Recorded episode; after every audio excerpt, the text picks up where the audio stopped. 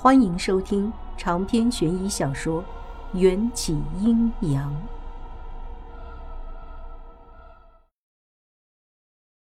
顾安走回人行道，额头上都是虚汗。我一把扯开他的外套，肩膀上两排黑色的牙印暴露了出来。你中牙骨了？看见背叛者顾安中蛊。我并没有想象中的暗爽，反而心情复杂。是银倩倩中的那种吗？对。我脑中不断回想起迎战那段话，他说过：“其他男人就算死了也与我无关。”其他男人就算死了也与你无关。这句话中的其他男人，难道指的就是顾安？迎战早就知道顾安中蛊，才告诫我，他到底是何方神圣？我不想死，元宵，我们去找你外婆，她神通广大，一定可以救我。顾安几乎要跪在我面前，双眼中满是哀求。我对他早就没了男女之情，最多只剩下怜悯。外婆要是有办法，殷倩倩也不会死。但是你要能找到一只捉死过其他鸡仔、浴血而生的大公鸡，或许就能得救。捉死过其他鸡仔的大公鸡，你说的是斗鸡场上的斗鸡吗？顾安的话让我恍然大悟。我们家养的那只大公鸡，正是三年前外婆从斗鸡场买来的。我还清楚的记得，当时鸡仔被提回来的时候，浑身都是鸡血。鸡冠子都给斗破了，就是斗鸡。跟我走，我老家的山里就有这种鸡。回过神来的时候，顾安已经拖着我坐上了去他老家的大巴。哎哎，停车！怎么到站不停呢？在一个荒僻的山道岔口，顾安大叫起来。卖票员用异样的眼神打量着我们，充满了戒备。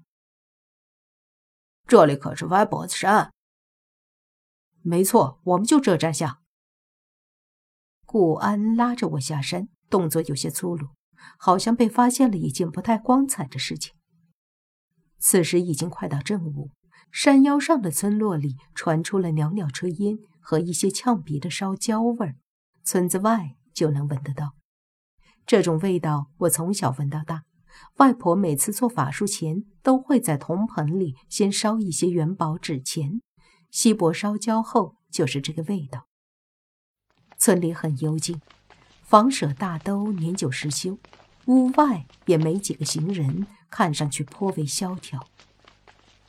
小安，这个节骨眼你回来干嘛？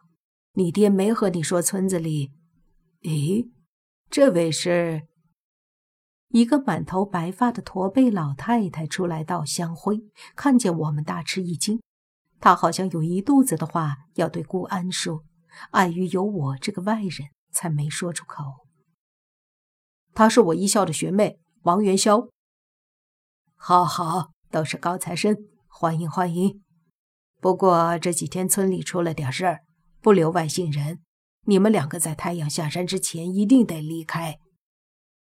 知道了，太婆。那个东叔家现在还养斗鸡吗？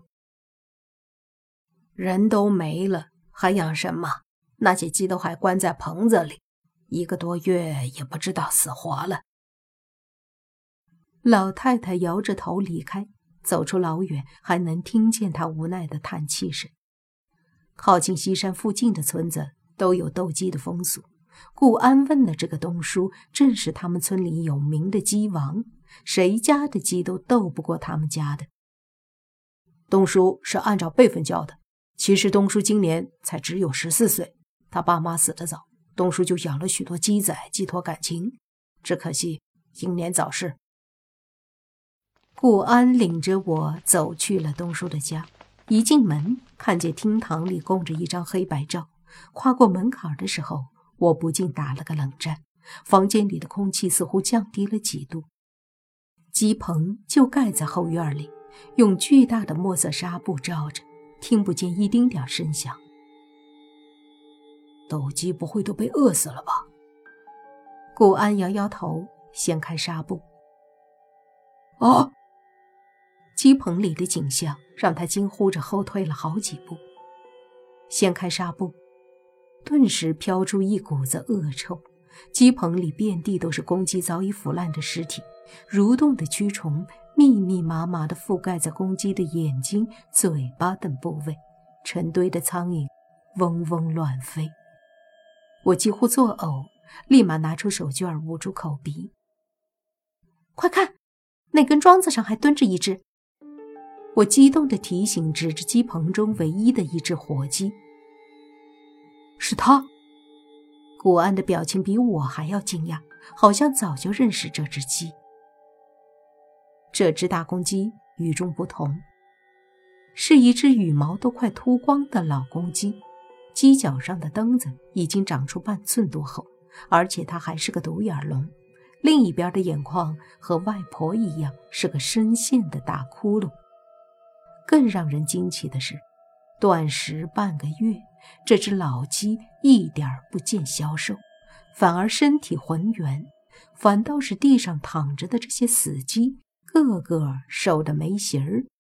我一个机灵，难道鸡棚里的鸡都是这只独眼老鸡捉死的，再用鸡尸养蛆，自给自足？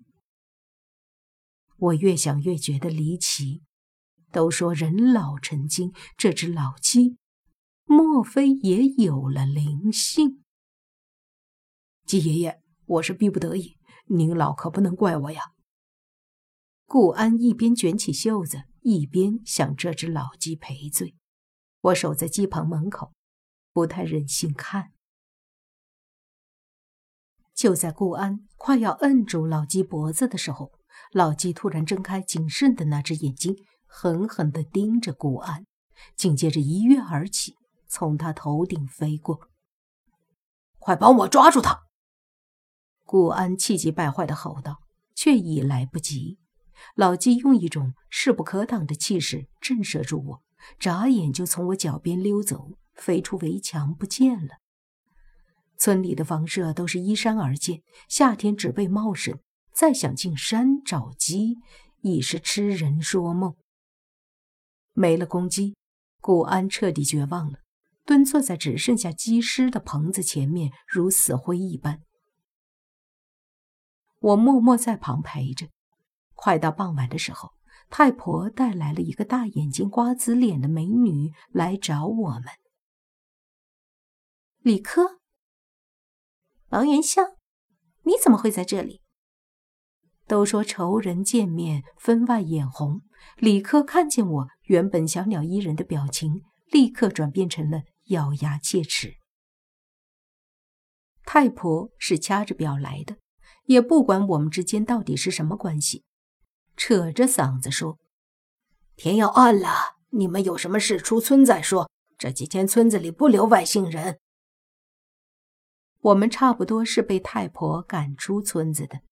李科欢喜地勾着神情恍惚的顾安走在前头，我走在后面。看着他们成双的背影，刚才太婆的眼神太不自然了。村里到底出了什么事儿，才让她这么如临大敌？还有这个村里的人都到哪儿去了？东叔又是怎么英年早逝的？许多的谜团像是一块巨石压得我胸闷。我隐约觉得有一些诡异的事情正在慢慢的联系在一起，可一时半会儿。又理不清。边走边想，太阳完全从山峦的边缘落了下去，带走了最后一抹余晖。李科突然来了一句：“车站还有多远呀？都走两个多小时了。”我和顾安同时停下了脚步，警惕地向山下望去。快到八点了。本就崎岖的山路几乎被夜幕吞噬。顾安打开手机照明，发现我们竟不知不觉走到了一条完全陌生的小路上。怪了，这条路我从没见过。李科揉着膝盖，嘟着嘴抱怨：“那怎么办？人家已经走不动了。”我搓掉手臂上的鸡皮疙瘩，打开导航定位，手机里显示的地标让我一下懵了。干嘛一副坑爹的表情？李科抢走我的手机去看，吓得差点摔倒。手机的地图上显示，我们一直都在原地打转，压根儿没走出村子的范围。而这座村子的名字也叫我毛骨悚然——英家村，就是那个所有男人一夜之间全死光的丧村。李科回过神来，嘴唇发抖的问：“我下大巴车的时候，司机让我小心，这里是歪脖子山。现在想想，歪脖子不就是上吊的意思吗？”想到西山殡仪馆里躺着的那些阴性男尸，我一下头皮发紧，觉得这座山到处都充满着古怪。怪不得太婆一直催着我们在日落前下山，她是怕顾安也和村里的男人一样上吊自杀。现在这种情况，外婆给的黑伞中记载过，称为“鬼打墙”。意思就是咱们被脏东西迷了眼睛，只会原地打转。遇到这种情况，只要等太阳出来，就能走出去了。又走了一阵儿，还是找不到出路。顾安和李科终于肯听我的建议，就地生活，三人紧靠在一起，等日出再走。李科当仁不让地夹在我和顾安中间，我倒也觉得省心。合上眼，想着自己的心事儿。顾安不断的往火堆里丢柴火。